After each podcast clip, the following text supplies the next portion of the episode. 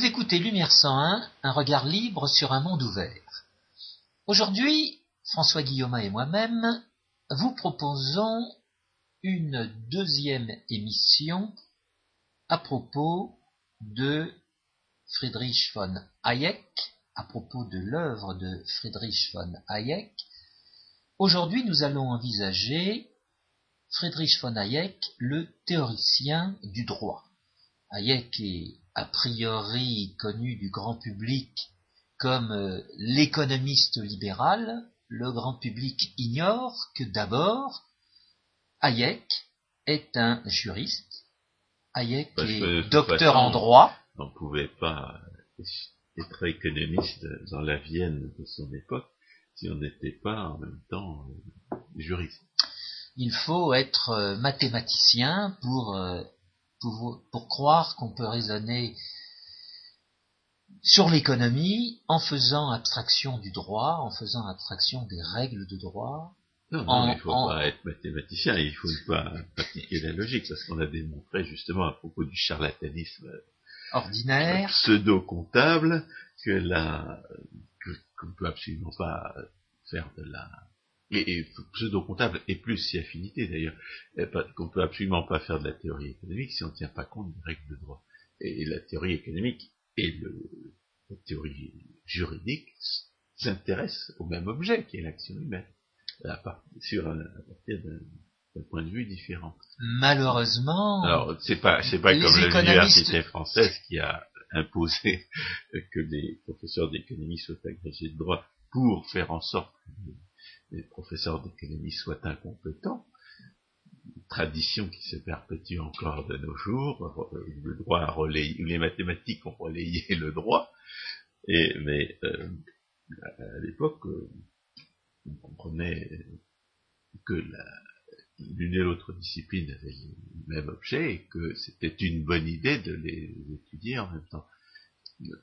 mais en disant cela, François, dès à présent, il convient de préciser que nous parlons du vrai droit et non pas de la législation. Cette alternative sur laquelle Hayek a insisté dans une œuvre maîtresse intitulée Droit, législation et liberté en trois tomes, mais qui aujourd'hui, dans la dernière édition française, ont été réunis en un seul livre, bien épais, préfacé par euh, Philippe Nemo aux éditions PUF, eh bien, euh, dans cet ouvrage, Hayek s'efforce de bien montrer les différences qu'il convient de faire entre droit et législation, et en particulier ne pas parler de droit quand on pense à législation, à réglementation. Oui, c'est-à-dire que les décisions que les hommes de l'État prennent en violation de tout principe euh, n'ont de droit que le nom le problème essentiel à propos de Hayek, c'est que Hayek passe son temps à nous expliquer les raisons qui, dans les lois naturelles de la causalité sociale, les lois de l'information, euh, de sa création et de sa communication telles que nous les avons étudiées la dernière fois, il y a des faits qui vont rendre certaines règles de droit plus conformes à la production et à la régulation sociale, et, d'autres qui ont certaines règles de droit contraires à la production et à la régulation sociale. Seulement, le saut euh, logique qui consiste à dire que non seulement le, droit et l'économie ont le même objet, mais que l'optimum économique est réalisé par l'optimum juridique, et surtout le fait que euh, le droit, euh, la justice se définit à partir de euh, l'observation des lois naturelles comme un droit naturel, ce saut-là, Hayek ne le fait pas. Euh, la théorie du droit selon Hayek, c'est du droit naturel par quelqu'un qui ne va pas reconnaître, ne reconnaîtra jamais que le droit naturel existe. une des conséquences du fait que Hayek ne reconnaît pas le droit naturel, parce qu'il ne reconnaît pas tout à fait la preuve philosophique, notamment sous l'influence de l'empirisme saxon renforcé par la fréquentation de Karl Popper, c'est que ces conceptions du droit vont pas être forcément tout à fait euh, aussi, aussi euh, inspirées par une compétence logique qu'on pourrait le espérer. Alors ça va de, des 70 ans qu'il lui faut se rendre compte que le concept de justice sociale euh, n'est pas définissable, au moins en tant que concept normatif, euh, jusqu'à certaines définitions de la coercition qui sont euh, carrément contradictoires et que d'autres penseurs libéraux lui reprocheront. Alors je viens, une, autre conséquence, une autre conséquence qui fait peut-être le succès de Hayek comme sujet, comme objet d'étude, ce sont toutes les conclusions, toutes les conséquences qu'il n'en tire pas, et que nous, nous pourrons en tirer, soit pour euh, corriger sa pensée, soit pour la développer, parce qu'il y a des choses qui n'ont pas forcément vu, mais que, à force de réfléchir euh, sur ce que nous en avons lu depuis fort longtemps, nous sommes capables de comprendre. Je voulais faire une parenthèse, François, à propos de la coercition. Effectivement, dans son ouvrage intitulé La Constitution de la liberté, Hayek parle beaucoup de coercition. Cet ouvrage date de 1960 euh, et a été écrit à l'issue d'un séminaire qui avait été tenu à Claremont en, Californie euh, trois ans plus tôt, en 1957, où étaient euh, intervenants à ce séminaire Milton Friedman et Bruno Leoni. De fait, Hayek écrit Constitution de la liberté en, 1960. Bruno Leoni écrit euh, Droit et Liberty et droit euh, en 1971. Exactement. Et euh, Friedman écrit Capitalisme et liberté la même année que Hayek en 1960.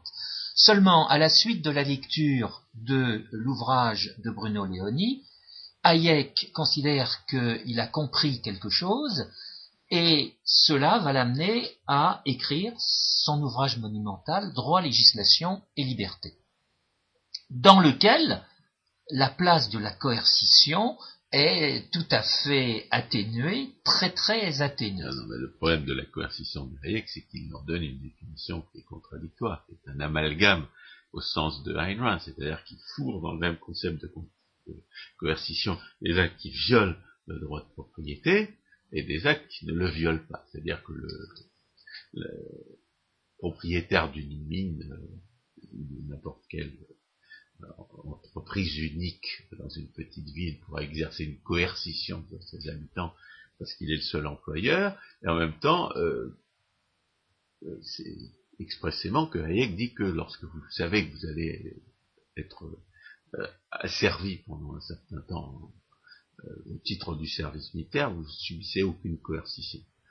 Donc c'est un, un, concept qui n'avait pas bien conçu, il n'avait pas bien, auquel il n'avait pas bien réfléchi, et le résultat est, assez lamentable. Les penseurs euh, libéraux lui en ont fait grief. On comprend assez bien ce qu'il veut dire, et justement, ça va être un des aspects de, des leçons qu'on peut tirer de sa, de sa philosophie politique, que le droit est un instrument de réduction de l'incertitude. C'est-à-dire que qui prétend qu'on n'est pas soumis à la coercition quand on peut prévoir la violence étatique qui va s'abattre sur vous, eh bien ça veut dire qu'on peut prendre ces dispositions pour en atténuer les conséquences. Et ça va être un des aspects de, la, sa présentation d'histoire du droit comme une tentative pour éliminer l'arbitraire du pouvoir, qu'on va voir dans la première partie. La, la première partie on va voir la conception évolutive du droit, comment le droit apparaît dans l'histoire des hommes comme, une pensée et en même temps comme une pratique judiciaire qui vise à éliminer et à les erreurs et les contradictions. Et puis ensuite, on va voir que dans sa pensée sociale,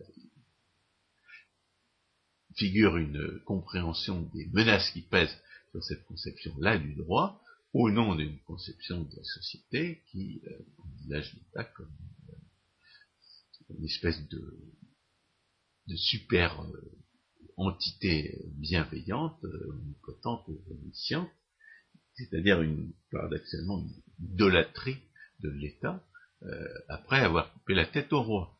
Et, dans un troisième temps, on verra les leçons qu'on peut tirer de, des éléments qu'on aura introduits. Alors, voyons d'abord cette conception évolutive du droit que nous propose Hayek.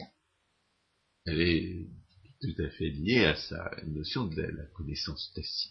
C'est-à-dire que Hayek considère règle de droit, euh, il faut les concevoir comme le produit d'une accumulation euh, de l'expérience, un condensé de l'expérience et de la euh, de la réflexion des êtres humains euh, auxquels il ne faut toucher qu'avec les mains tremblantes.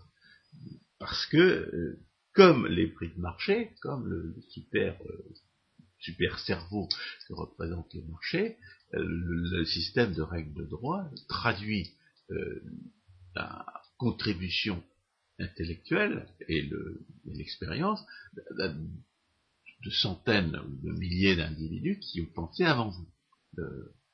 La critique du constructivisme est entière et entièrement applicable dans la dans l'analyse que Hayek fait de, la règle de droit. Il dit, si, vous comprenez, il dit en substance et en pratique, si vous ne comprenez pas la règle de droit, c'est vous qui vous trompez. C'est-à-dire que on a critiqué la notion de constructivisme. On a dit que le, constructivisme à la Hayek, euh, c'est une surestimation par euh, les individus au pouvoir de leur raison, la capacité de leur raison. Euh, la critique qu'on a faite, c'est que fondamentalement le concept qu'il décrit, ces manifestations concrètes telles qu'il nous en donne des exemples, c'est pas seulement la surestimation de leur raison par les individus, mais euh, surtout la négation de la rationalité des hommes. Si je ne comprends pas pourquoi une règle existe, ça ne veut pas dire forcément qu'elle soit euh, bonne, mais ça ne veut pas dire qu'elle soit mauvaise, ça veut dire que je ne comprends pas.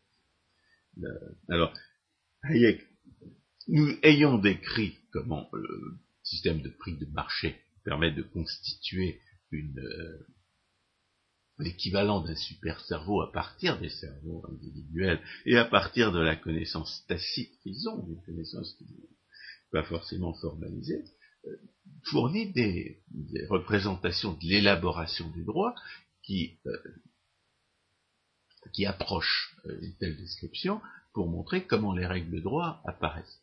Il y a tout simplement l'évolution de la pensée.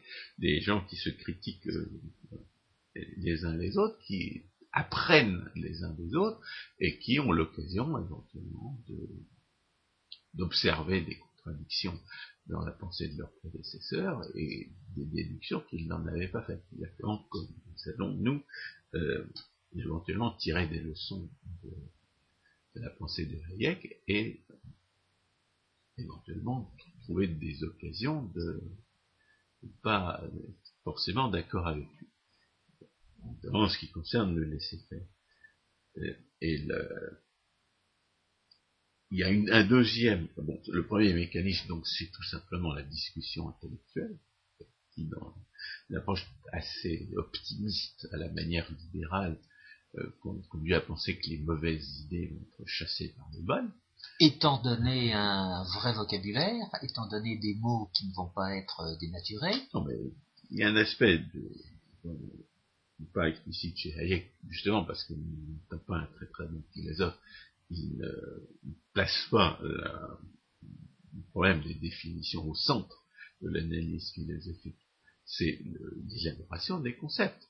Euh, bon, bien entendu, il va euh, discuter de l'élaboration des concepts, mais euh, pas forcément d'un point de vue systématiquement philosophique, c'est-à-dire du point de vue de quelqu'un qui cherche à Imaginez des concepts cohérents, des concepts qui résistent à l'examen, ce qui implique qu'on connaisse les moyens d'examiner les concepts en question. D'où euh, son anti-concept de, de coercition va, quand même émerger de, comme produit de ces réflexions, au moins temporairement. il y a un deuxième, une deuxième procédure euh, de la d'élaboration du droit qui met en œuvre cette connaissance tacite et la, reconnaissance de la sagesse et de l'intelligence des prédécesseurs, outre la, discussion théorique sur le droit, c'est la jurisprudence. La jurisprudence qui a euh, été très injustement euh, méprisée euh, au cours des dernières décennies, parce qu'elle a été remplacée par cette, cette approche constructiviste qui consiste à penser qu'une loi est une loi à partir du moment où elle a été décidée par un organisme soi-disant un organisme prétendument euh, censé euh, exprimer la volonté du peuple. En, d'autres termes, il a euh, il y a chez Hayek une critique de la législation contemporaine qu'il oppose à l'élaboration du droit par la, euh, par la réflexion, par la réflexion sur les principes, quoique lui-même n'aille pas jusqu'au bout cette réflexion sur les principes, et par la jurisprudence. Il y a chez Hayek une profonde méfiance à l'égard de la, du rationalisme, il va critiquer un certain nombre d'auteurs du droit naturel comme Thomas Paine, qui veulent complètement renverser les institutions pour les remplacer par des institutions nouvelles. Il y a dans cette critique du rationalisme juridique une, vraie, une vraie compréhension de tout ce que les prédécesseurs savaient et qui est condensé sous cette forme euh, peu, peu explicite que sont les règles de droit. Les règles de droit, c'est un résultat, c'est un, une ligne du bilan.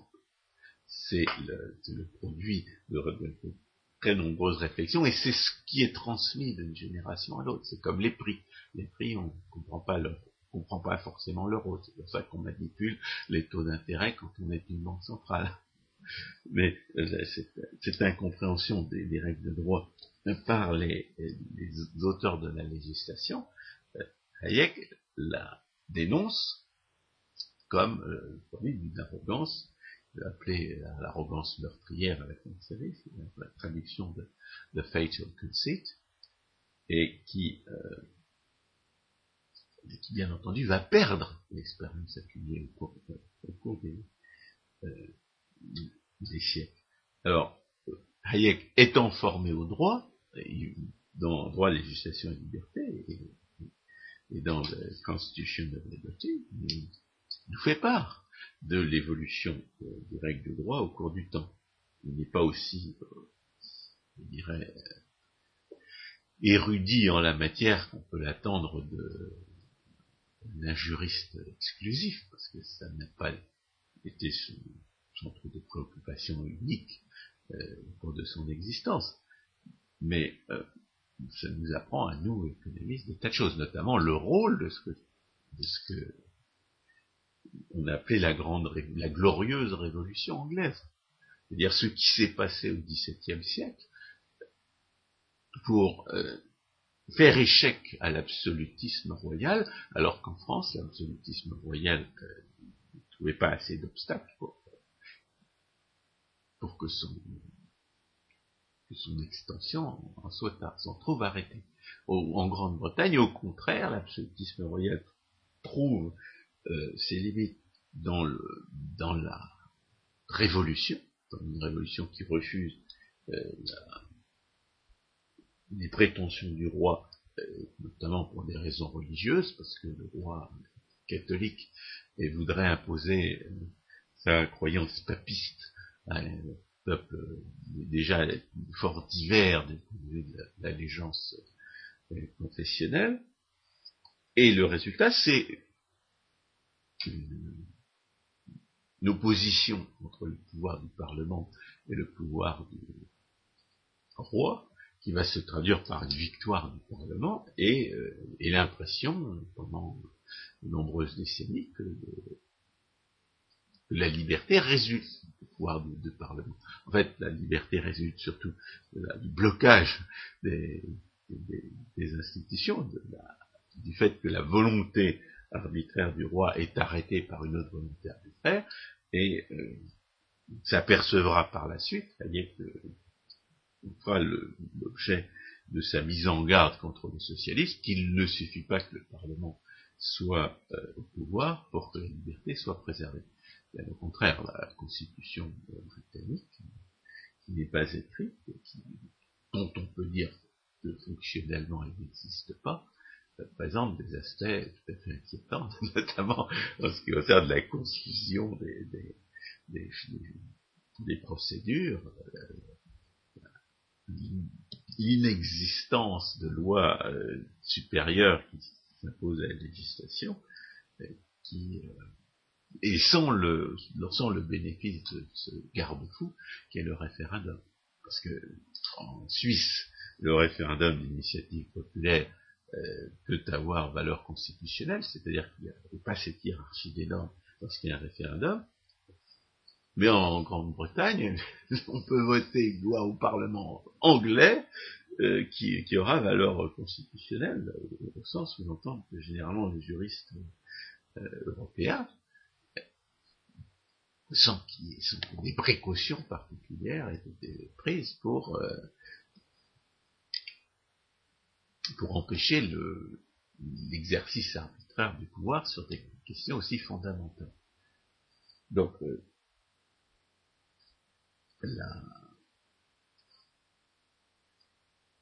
la, glorieuse révolution n'en débouche pas moins sur un régime de plus grande liberté en Angleterre que dans les autres pays, et qui va se traduire par un, développement plus, rapide,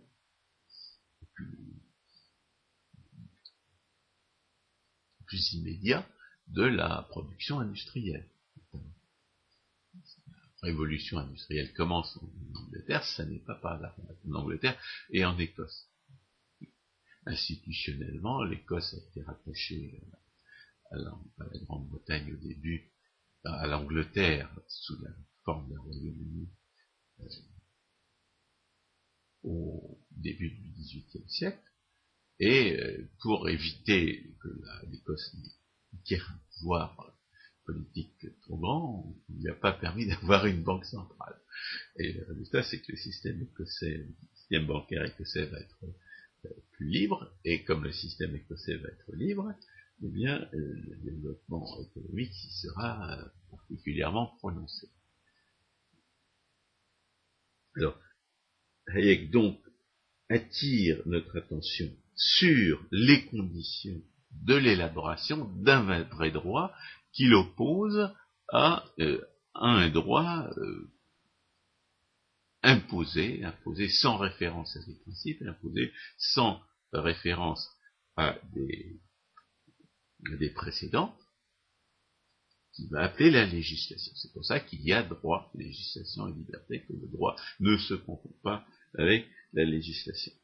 Alors, cette mise en garde contre le despotisme de la législation, il l'aura élaboré en constatant la dérive vers le socialisme, qui est celle du XXe siècle, du XXIe siècle, puisque malheureusement, euh, ça ne s'est pas arrêté.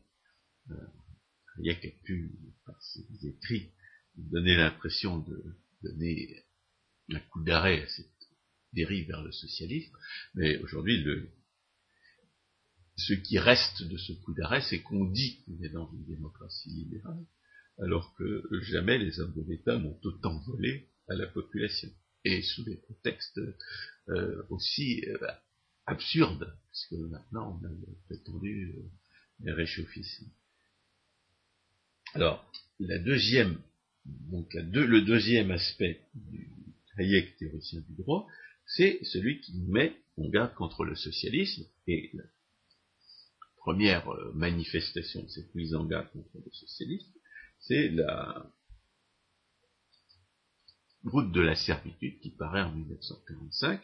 Il va avoir un grand succès parce qu'elle va être publiée par le Reader's Digest sous une forme euh, simplifiée, sous une forme raccourcie.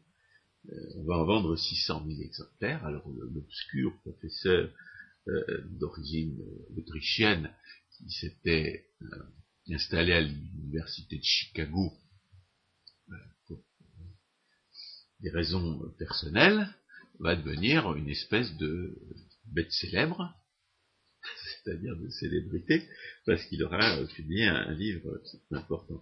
La vérité qui choque, mais qui est tout à fait euh, opportune euh, à la fin de la Seconde Guerre mondiale et au début de la et juste avant le début de la guerre froide, c'est que le socialisme clérien est bien un socialiste et que le totalitarisme mussolinien, parce que c'est difficile de d'associer le fascisme à une doctrine, quelle qu'elle soit, mais le totalitarisme, ça veut dire que l'État est, omnipotent et qu'il est, est censé avoir tous les droits. Donc, le socialisme hitlérien et le fascisme euh, sont des euh, idéologies dont la pseudo-démocratie socialiste en marche euh,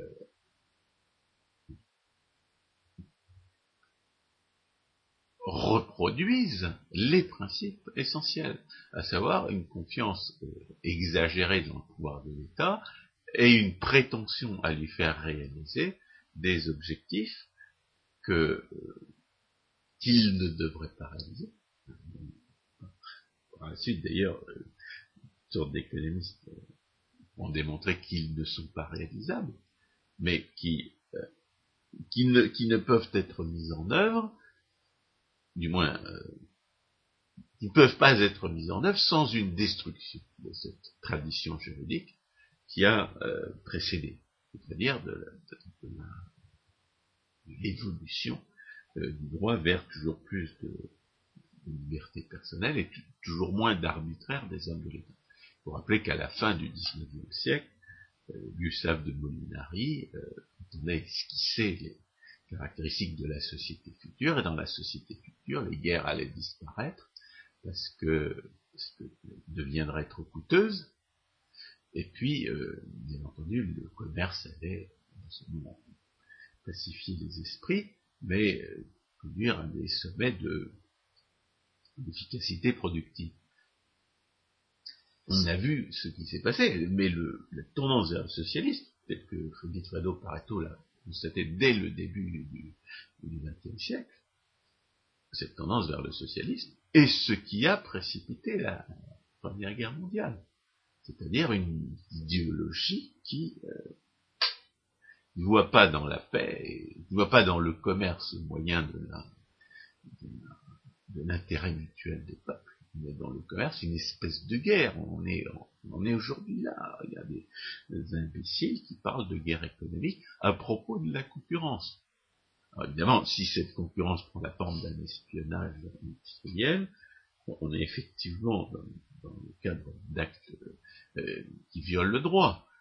Mais malheureusement, les théoriciens de la guerre économique ne s'en tiennent pas à des considération sur l'espionnage. Je considère aussi que le fait de, vendre moins cher à meilleur prix est un acte de guerre économique. Je considère qu'il ne voit pas l'avantage mutuel de, l'échange comme le voyaient les théoriciens du XIXe siècle, commencé par Frédéric Bastiat. L'avantage de Frédéric Bastiat, notamment sur Ricardo, il faut le rappeler, c'est de montrer que l'échange est en lui-même productif. On n'a pas besoin de théoriser la spécialisation faire des hypothèses sur la dotation des facteurs pour euh, démontrer que le protectionnisme est destructeur. Alors qu'à l'époque, c'est au contraire l'accent qui est mis sur la production et l'échange est euh, mis de côté. Un mot sur euh, cet ouvrage Route de la servitude on peut dire que c'est un ouvrage de vulgarisation de toute la pensée de Hayek qu'il avait fait connaître au travers d'articles scientifiques dans des revues du même nom. C'est l'aboutissement de sa pensée, étant donné tout ce qu'il a pu écrire sur information et connaissances dont on a parlé à la dernière émission. L'intérêt de cet ouvrage, c'est en particulier son titre, Route de la servitude. Euh, il n'a pas écrit euh, Route vers euh, le socialisme.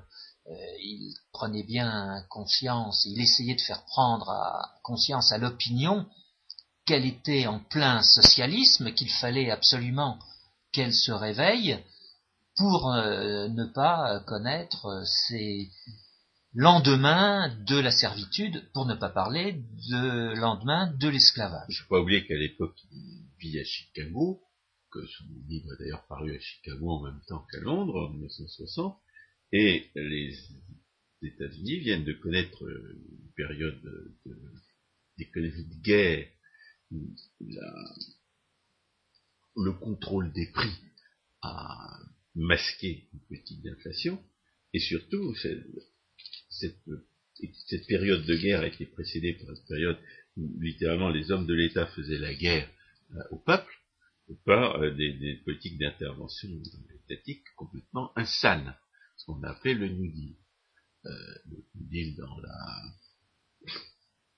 l'enseignement de l'histoire nous a été présenté comme sortant des États-Unis de l'ornière. En réalité, le Deal a maintenu les États-Unis dans l'ornière pendant du temps, et il y avait des gens assez intelligents pour s'en rendre compte, notamment Ayn Rand, parce que son roman de 1957, Atlas Shrugged, témoigne de cette impression euh, de, catastrophe imposée par les hommes de l'État, qui, euh, qui était celle de tous les gens qui avaient les yeux en face du trou à l'époque du New et qui est, qui est aujourd'hui l'impression de tous les gens qui ont les yeux en face du trou face à la catastrophe imposée par le soi-disant Obama. Dans l'un et l'autre cas, cette catastrophe viole la Constitution, et dans l'un et l'autre cas, cette catastrophe euh, conduit à une régression de la production une, une hausse du chômage euh, considérable. Et bien entendu, euh, un affaiblissement général des États-Unis. Donc, la route de la servitude arrive au bon moment, c'est peut-être la, raison de son succès. Hayek retombera dans une euh, semi-obscurité jusqu'en 1974, lorsqu'on lui donnera ce qui est convenu d'appeler le prix Nobel d'économie, créé en 1968. Mais euh, la route de la servitude insiste sur euh, cette sur cette confiance exagérée qu'on a donnée euh, à, la démocratie, euh, qui était assez visible dans la pensée de Keynes, qui pensait qu'à partir du moment où c'était les, gens qu'il fallait qui étaient au pouvoir, euh, l'État ne pouvait pas se tromper. cette idée comme quoi la démocratie ne peut pas se tromper, on la trouve évidemment dans les rationalisation de leur pouvoir arbitraire par les révolutionnaires français. Mais à l'époque, il ne faut pas oublier que le suffrage était censitaire. Il n'y a pas eu de suffrage universel en France avant, 1940, avant 1848. Et en 1848, qui est-ce qui euh, réfléchit euh, amèrement sur les effets du suffrage universel, lequel était censé empêcher une caste dirigeante, une caste bourgeoise, on de, d'exploiter le peuple, c'est Frédéric Bastiat. Frédéric Bastiat constate un phénomène qui va véritablement qui va ne faire que croître et embellir, c'est que le peuple à qui on donne le pouvoir d'empêcher les hommes de l'État de le voler, va au contraire utiliser ce suffrage universel pour se voler lui-même avec, avec pour euh, effet la situation actuelle où des hommes de l'État volent à la population 57% de son revenu en moyenne, puisque c'est ce que les hommes de l'État dépensent relativement à la production euh, recensée par la soi-disant comptabilité nationale. Donc les hommes de l'État volent à la population 57% de son revenu, ostensiblement pour le lui rendre, en réalité pour en détruire l'équivalent, comme nous l'avons démontré par l'ordonnement de Bitur Donc, on a un système où des hommes de l'État vous distribuent dans votre poche droite, euh, dans, votre, votre poche gauche, votre euh, l'argent qui vous ont volé dans votre poche droite, où personne ne peut savoir s'il est plus volé que voleur, ou plus voleur que volé, et cela, encore, on l'a démontré à plusieurs reprises, sans aucun profit pour personne. Voilà à quoi conduit le suffrage universel illimité. Donc, euh, le suffrage universel illimité n'a pas tenu ses promesses. Alors, euh, si on veut euh, un petit peu, je dirais, réfléchir aux causes institutionnelles de cette, cet échec, on peut mentionner la tyrannie du lecteur médian, qui a été formalisée par Downs en 1957 et qui conduit à la tyrannie effective des groupes de pression. La démocratie représentative est en réalité une tyrannie des groupes de pression. C'est d'ailleurs pour ça que le nazisme blanc règne dans les démocraties, dans les pseudo-démocraties socialistes occidentales, alors que le nazisme, par exemple en Russie ou en Serbie, s'exerce aux dépens des minorités, pas de la majorité. C'est, ça, traduit un fonctionnement de la, de des institutions prétendument représentatives qui ont, qui, a véritablement été confisquées par, par les lobbies. Alors, évidemment, pour se faire échec à cette confiscation, il existe un antidote, euh, c'est le référendum. C'est le référendum d'initiative populaire comme en Suisse montre bien l'écart qui peut exister entre ces lobbies organisés, coalisés en, élite, et, la population dans son ensemble. Et puis il y a un autre euh, antidote qui aurait pu marcher, qui pourrait toujours marcher, qui d'ailleurs été partiellement mis en œuvre par l'interdiction faite aux militaires de voter sous la Troisième République, c'est l'interdiction de voter faite aux receleurs de la redistribution politique. Tous les gens qui vivent de l'argent d'État on a fait toute une émission sur le conflit d'intérêts pour le, justifier, ne devrait pas avoir le droit de vote. Ça, devrait être évident. Ça ne l'est pas. Alors, il y a une deuxième cause pour Hayek de la dérive vers le, euh, vers le socialisme, c'est-à-dire la tyrannie arbitraire, se manifeste aujourd'hui, par exemple, par le fait que la soi-disant loi, la prétendue loi de soi-disant réforme de la santé euh, du communiste Obama euh, a fait l'objet de euh, d'un millier d'exemptions déjà. C'est-à-dire que personne n'est égal devant cette loi-là. C'est une loi qui prévoit littéralement l'arbitre que les décisions seront prises par des, par des bureaucrates de manière totalement arbitraire. Je pense d'ailleurs que c'est un aspect d'inconstitutionnalité de cette loi qui n'a pas été exploré. L'aspect fondamental étant que la Constitution n'autorise tout simplement pas le pouvoir fédéral à, légiférer en, matière, mais le fait que cette loi est totalement arbitraire, qu'elle est ad hominem pratiquement, pour, euh, la, à peu près tout le monde, est, suffisant pour le rendre inconstitutionnel. Donc, l'arbitraire d'un pouvoir qui cherche à obtenir des objectifs, qui cherche à atteindre des objectifs, euh, qui ne peuvent, qui ne peut être, euh, qui ne peuvent être atteints qu'en donnant des ordres à des, aux personnes privées comme si elles étaient toutes des fonctionnaires de l'État, c'est arbitraire à un autre, euh, une autre euh, source, c'est ce que Hayek a appelé le scientisme.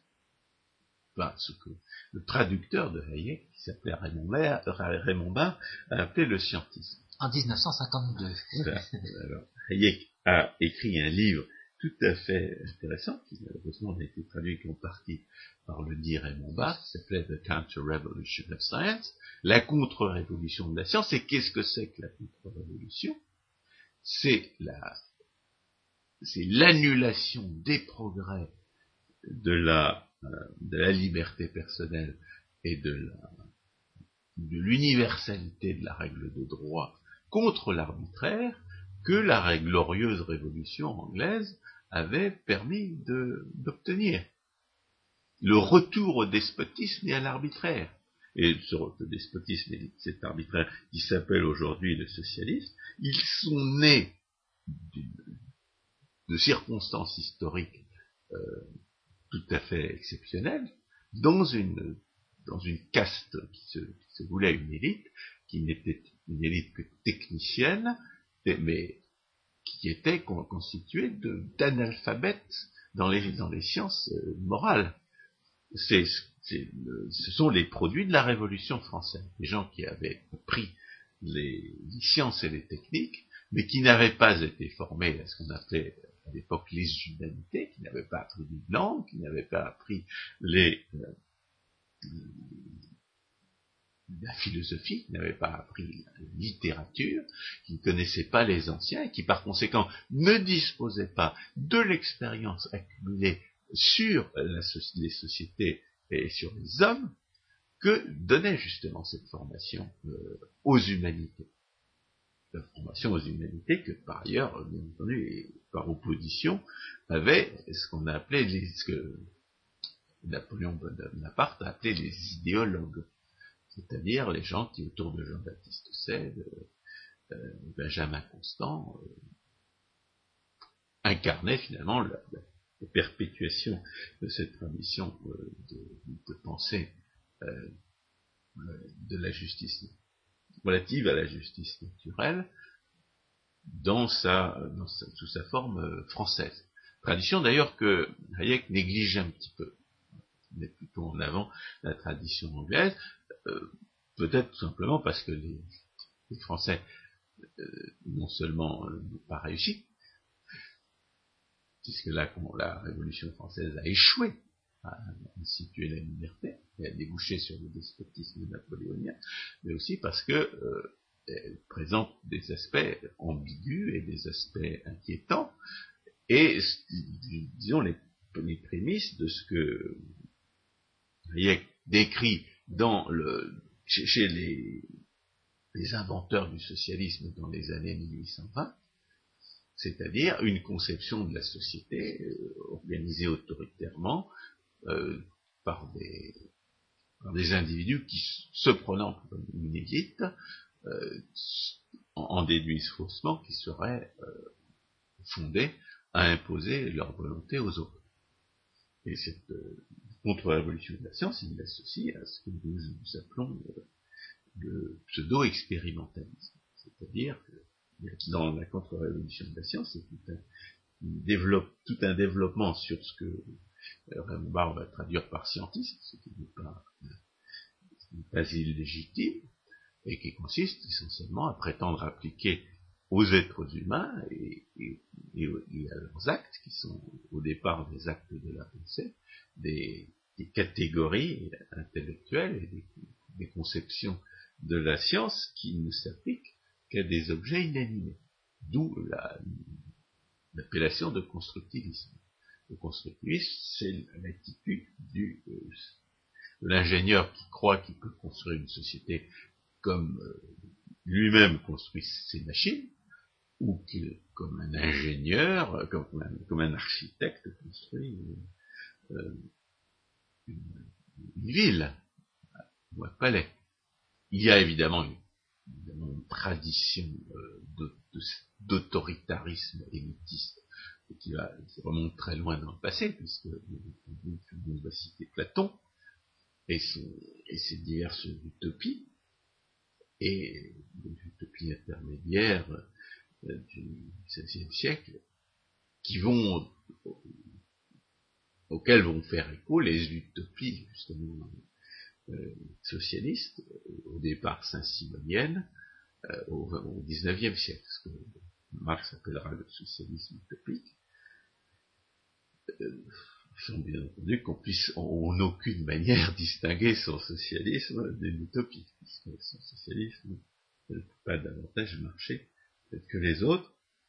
Vous voyez qu'avec l'émission Mises, ayant dans ces années 30 justement euh, démontré son impossibilité.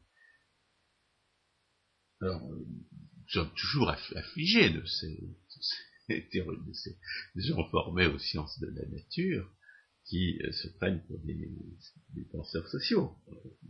Les économistes savent bien que le plus euh, insupportable des analphabètes économiques, c'est l'ingénieur qui se prend pour un économiste, euh, mais qui n'a pas eu la l'humilité de reconnaître qu'il ne connaissait rien euh,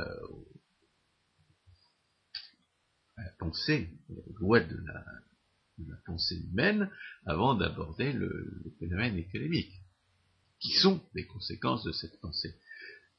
Euh, il, y a des, ingénieurs qui ont réussi à devenir économistes, euh, Laurent Stallion, et Jacques Raymond, et Jacques Rueff, mais il n'y en a pas beaucoup. il n'y en a pas beaucoup.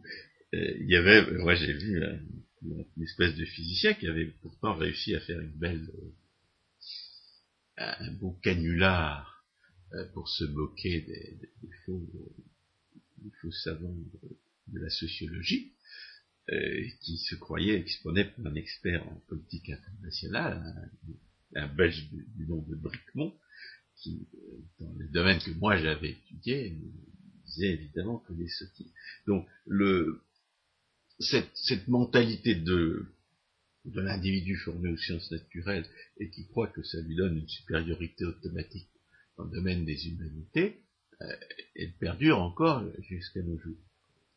Et il y a un siècle, Vilfredo Pareto euh, s'escrimait à combattre les thèses de Marcelin Berthelot en matière de protectionnisme. Vilfredo Pareto est lui-même un précurseur de ce scientisme contemporain, car c'est au prix d'une dénaturation totale de ces, de ces idées, c'est quand même une référence obligée des économistes mathématiciens. C'est certain. Ils oublient, ils oublient seulement les réserves euh, qui les mettaient alors à utiliser certains théorèmes. Hayek a quand même mentionné un autre aspect, une autre source de ce, de ce socialisme. Il faut quand même mentionné parce que justement il a dans sa recherche d'alliés euh, naturels contre le socialisme qu'il a particulièrement euh, exprimé euh, lors de la fondation de la Société du Mont Pèlerin en avril 1947, il a quand même mentionné la tradition scolastique, car s'il va insister, si Hayek va insister sur la, tradition des scolastiques euh, espagnols notamment, euh, à partir du XVIe siècle, et des, et des scolastiques qui leur succéderont, y compris dans ce qui va devenir la tradition protestante avec euh, Hugo Grotius, eh bien, c'est pour opposer ces derniers scolastiques avec les anciens scolastiques quelque chose qui nous oppose toujours, nous, avec les, les, les catholiques traditionnalistes qui nous reprochent de mépriser le bien commun. Ce que Hayek euh, va essayer de remettre à l'honneur, ce sont les derniers scolastiques. Il, va y avoir euh, des recherches historiques faites par sa, sa disciple Vera Smith sur les scolastiques espagnols en 1936 et bien entendu avec les, successeurs actuels, avec Ouattara et Choteau, qui, euh, parlent beaucoup de la de cette même tradition à la, dont ils se réclament, y compris pour dire des sottises sur, sur les, conditions d'une gestion bancaire optimale avec la réserve à 100%, car Ouattara et Choteau, malheureusement, est partisan de la réserve à 100%, cette mise en avant des anciens, des nouveaux, des derniers scolastiques par rapport aux anciens, va être l'occasion d'une, d'un rappel des, des vestiges de la pensée collectiviste chez les anciens scolastiques. Les anciens scolastiques vont définir le bien commun comme quelque chose de relativement indéfinissable, en réalité, d'impossible à identifier, et comme un prétexte à la violation du droit de. Ce qui nous oppose au catholique traditionnalisme, qui sont des économistes compétents, c'est que nous avons compris, à, l'imitation des derniers scolastiques, que le, respect du droit de propriété est une condition du bien commun. Ce n'est pas, euh, il n'épuise pas euh, cette recherche du bien commun. Les, propriétaires euh, individuels vont rechercher un bien commun par la voie de l'organisation volontaire, par la voie de l'organisation, par la voie des contrats constitutifs de leurs associations, y compris politiques, les anciens scolastiques disaient ah oui, mais le, prince a le droit d'imposer telle ou telle euh, contrainte à ces sujets en vue du bien commun. Euh, il n'est obligé de répéter que, à notre avis, cette définition-là du bien commun est un anticoncept parce qu'on ne peut pas l'identifier. Et il y a encore dans la, ce qu'on appelle la doctrine sociale de l'Église des références à la justice sociale qui nous font grimper au rideau parce que euh, nous avons toutes les, toutes les raisons, toutes les démonstrations nécessaires pour prouver que la notion de justice sociale est contraire à, euh, à la raison. Et à commencer par la raison telle qu'elle est capable d'identifier la justice naturelle donc pas, euh, devrait pas, devrait pas dans une philosophie politique cohérente, y avoir deux notions de justice qui se contredisent. La justice naturelle est fondée sur le consentement, la justice sociale commence par nier le consentement. Donc, euh, a fortiori, si on prétend avoir une conception de la justice distributive qui euh, ne soit pas incompatible avec la justice naturelle. Il ne faut surtout pas l'appeler justice sociale, puisque la notion de justice sociale est une notion totalitaire. Alors, euh, ce qu'on pourrait euh, dire pour terminer la critique des tendances à l'autoritarisme et, à la et au totalitarisme qui euh, caractérise le XXe siècle, que Hayek dénonce, en dépit euh, des procédures qui étaient censées faire apparaître un droit euh, rationnel, et, prenant en compte toute l'information qui, n'est pas nécessairement rationnelle, c'est la confusion contemporaine, euh, bien caractéristique d'une société utopiste, entre l'ordre imposé et l'ordre euh, auto-organisé. Hayek, comme on l'a dit la dernière fois d'ailleurs, souligne l'importance de l'ordre auto-organisé, de l'ordre qui, n'a pas besoin d'un hiérarque suprême pour, euh, pour l'imposer. Et d'ailleurs, cette notion fait Flores dans la théorie des, entreprises, hein. puisque on sait désormais chez des, sociologues de l'entreprise que l'organisation centralisée se caractérise par le fait que le centre ne sait rien de ce qui se passe à la périphérie. C'est quelque chose qui, a quand même été à la mode à une certaine époque et qui est, profondément vrai. Donc l'idée suivant laquelle euh, l'ordre peut être imposé par des commandements directs venus d'en a quand même pris énormément euh, de plomb dans l'aile grâce aux critiques de Hayek. Et évidemment d'autres théoriciens de la société, d'autres théoriciens de l'organisation qui, avaient les yeux en face des trous et qui ont pu, constater ce que ce quoi Hayek insistait euh, sans arrêt euh, sur le fait que les individus à l'endroit où ils sont, disposent d'informations euh, qui sont les seuls à connaître, qu'ils ne transmettront à la hiérarchie qu'à certaines conditions, et dont la hiérarchie ne saura, pas, ne saura que faire en réalité.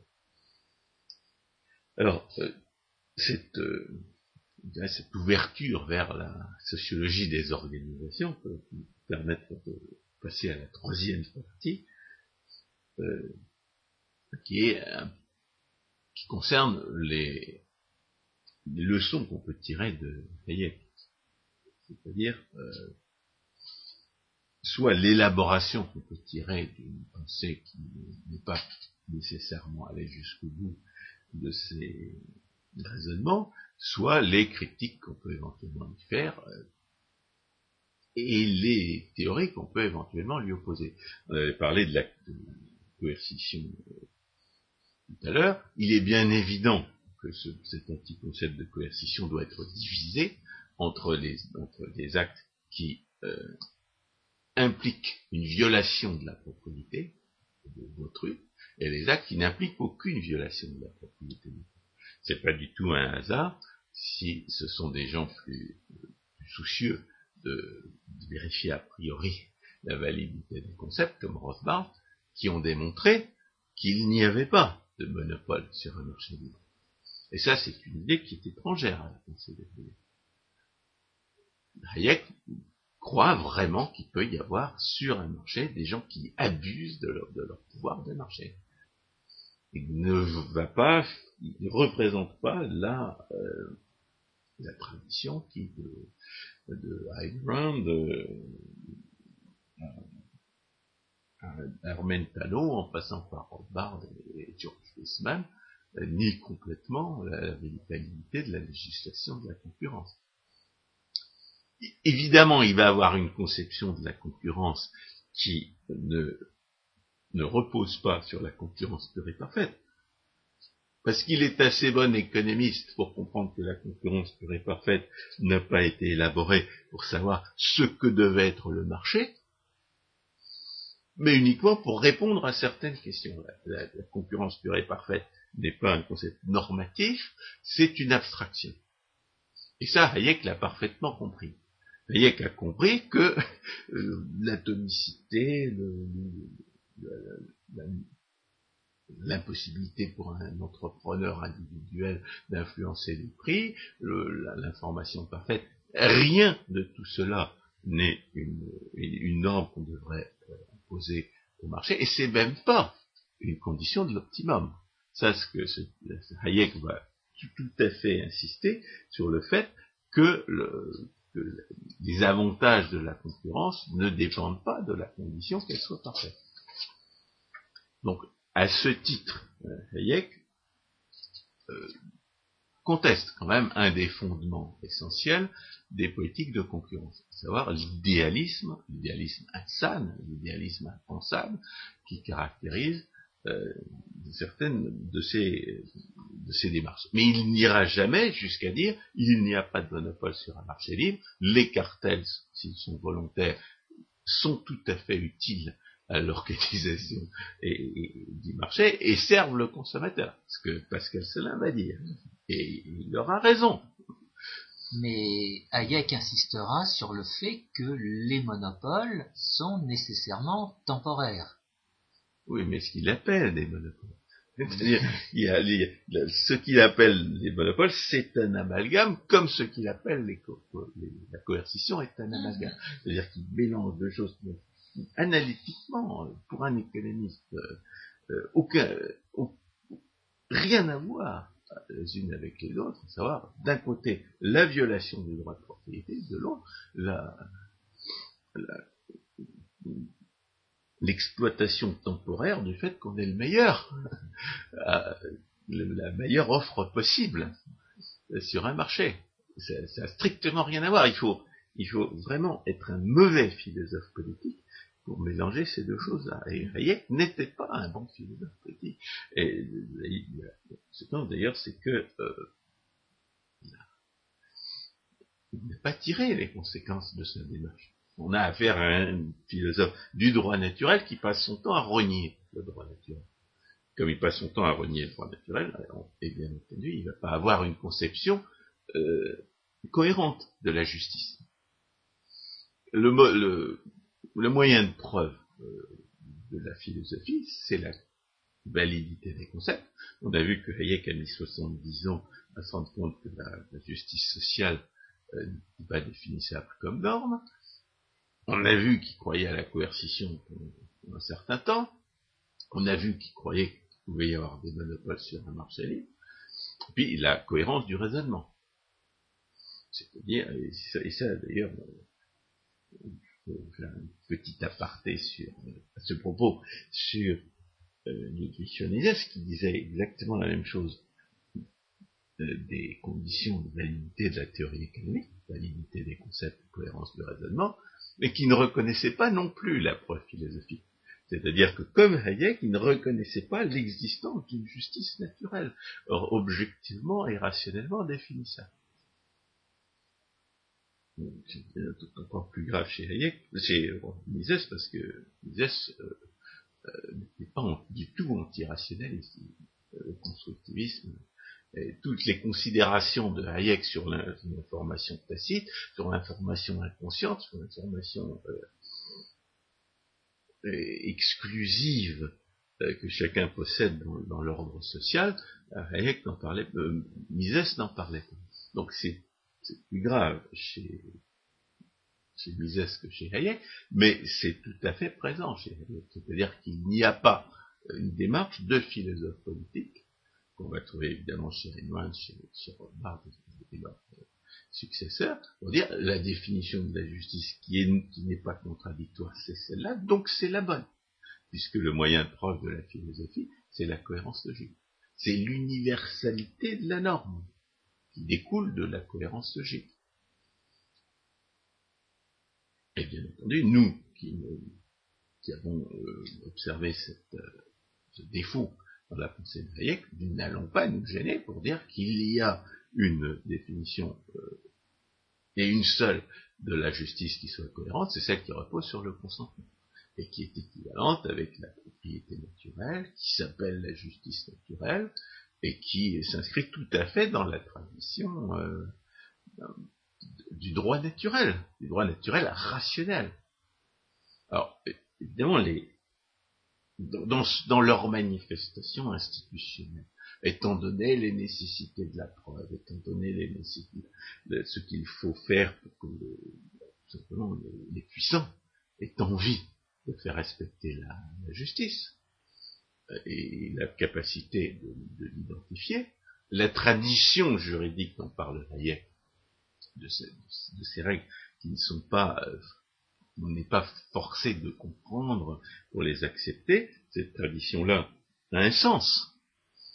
Mais si on se rend compte qu'une euh, règle est tout à fait contraire à la justice telle qu'on l'a rationnellement identifiée, il faut, euh, il faut être capable de la mettre en cause. D'ailleurs, Hayek, de ce point de vue-là, euh, admettait qu'on remette en cause les règles existantes.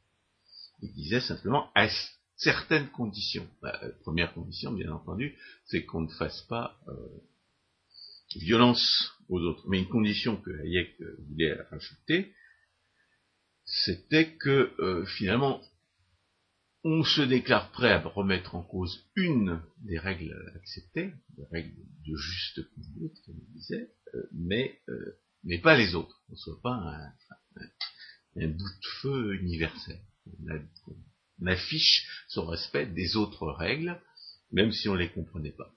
De toute façon, notre critique du constructivisme euh, nous conduit, nous, à dire le, raisonnement, la critique du constructivisme est tout à fait, enfin, le raisonnement, la condamnation du constructivisme faite par Hayek est tout à fait euh, rationnelle, à condition de l'identifier comme une négation de la rationalité d'autrui. Qu'est-ce que ça veut dire? C'est que ça veut dire que si on veut changer une règle, si on veut mettre en cause une institution, bah, il faut prouver qu'on la comprend mieux que ses partisans. Et ça, c'est pas du tout une innovation. C'est alors c'est ce que recommandait euh, cet Ignace, qui disait qu'il fallait essayer de sauver la proposition avant que de la condamner. Et puis surtout, c'est une condition de la, rigueur intellectuelle et de l'efficacité rhétorique. Euh, lorsque Mises exposait la doctrine du socialisme national, à tel point qu'un de mes étudiants qui était, être porté sur le socialisme avait cru que c'était une apologie du socialisme national hitlérien, il lui donnait euh, plus de cohérence et donc plus de séduction qu'il n'en aurait eu euh, exposé par un de ses partisans. Mais c'était pour mieux la réfuter. Quelle meilleure preuve du fait qu'une théorie est fausse que de montrer à ses partisans qu'on est capable de lui donner un, visage encore plus séduisant qu'il ne, ne, lui en attribuait, parce qu'on la comprend mieux qu'eux-mêmes. Si vous êtes capable d'exposer la, doctrine du socialisme national sous des dehors euh, plus séduisants parce que vous la comprenez mieux que les autres, c'est a fortiori que vous allez pouvoir la démolir. Si vous la comprenez mieux que ses partisans, ils ne pourront plus rien vous répondre, et certainement pas que vous ne l'avez pas comprise, si vous, démontrez son absurdité. Et c'est bien entendu ce que Mises faisait. À cet égard, d'ailleurs, il faut faire remarquer, en passant, que le socialisme euh, nous est parfaitement connu. Il faut être sourd et aveugle pour ne pas connaître par cœur tous les arguments du socialisme, alors que les socialistes, eux, ne comprennent pas du tout euh, et, ne connaissent pas en général les critiques que nous lui adressons. Alors, de cette euh, théorie du droit naturel que nous avons élaborée, nous pouvons euh, nous pouvons tirer cette euh, théorie des ersatz que, Hans Hermann nous a permis d'élaborer, c'est-à-dire une critique non seulement de la démocratie, telle que Hayek l'a faite euh, à propos des révolutionnaires français ou des gens qui faisaient trop confiance au Parlement britannique, ou plutôt au Parlement anglais, parce que euh, c'est bien le Parlement anglais qui en cause, a maintenant qu'il y a des parlements euh, ailleurs. Donc, mais cette critique de la démocratie, qui est parfaitement justifiée euh, à tous égards, euh, n'est pas complète. N'est pas complète si on ne comprend pas que la démocratie n'est pas en elle-même justifiée, qu'elle est un ersatz de la justice naturelle? Qu'elle est un ersatz de, la justice naturelle à l'issue d'un processus d'intégration forcée des sociétés politiques par les hommes de l'État? Et à partir du moment où on a compris que la démocratie est un ersatz, on a aussi compris que les règles de droit, que l'état de droit tel que, la, que Hayek l'a, l'a exalté sous la dénomination de rule of état de droit lui-même est. C'est-à-dire que cet idéal de d'empêcher les hommes de l'État euh, d'exercer un pouvoir arbitraire en les soumettant à des règles, cet idéal-là a des limites nécessaires, parce qu'il n'existe aucune possibilité de soumettre les décisions politiques à des principes universels. À partir du moment où vous entrez dans le domaine du principe universel, vous êtes obligé de mettre en cause l'État lui-même, parce que l'État lui-même est monopolaire et fiscal et que la violation, et contrairement à ce que, disait Hayek, le, monopole et l'impôt sont contraires à la justice naturelle. Et euh, c'est un point sur lequel nous avons l'occasion d'insister un petit peu, euh, tout simplement parce qu'il y a beaucoup de libéraux qui prennent au sérieux cet état de droit, qui prennent au sérieux les règles, les règles de liberté publique, sans voir qu'à certains égards, ils ne font que se rendre complices d'une intégration forcée qui, elle, est en réalité contraire à la justice naturelle et par conséquent contraire à la raison. Alors, il y a néanmoins dans la volonté d'empêcher les hommes de l'État de euh, d'exercer un pouvoir arbitraire quelque chose qui est très euh, qui peut qui peut se prêter à une critique euh, de la société existante et de l'arbitraire du pouvoir politique existant au nom de règles de règles générales. On a parlé de, la, de cette prétendue réforme de la santé par le soi-disant Obama, qui a un, déjà un millier d'exemptions.